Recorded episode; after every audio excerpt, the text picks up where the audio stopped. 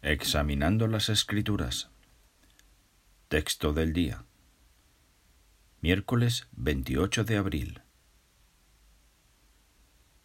Cobramos de nuevo por medio de nuestro Dios para hablarles las buenas nuevas de Dios con mucho luchar.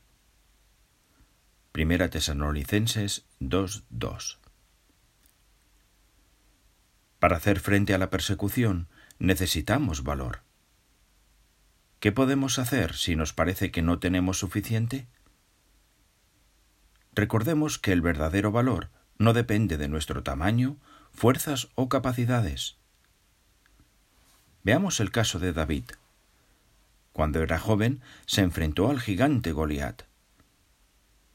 David era más pequeño y débil que aquel filisteo. Además, no estaba preparado para la lucha y ni siquiera tenía una espada pero era muy valiente, y corrió sin temor a luchar contra aquel orgulloso gigante. ¿Por qué fue David tan valiente?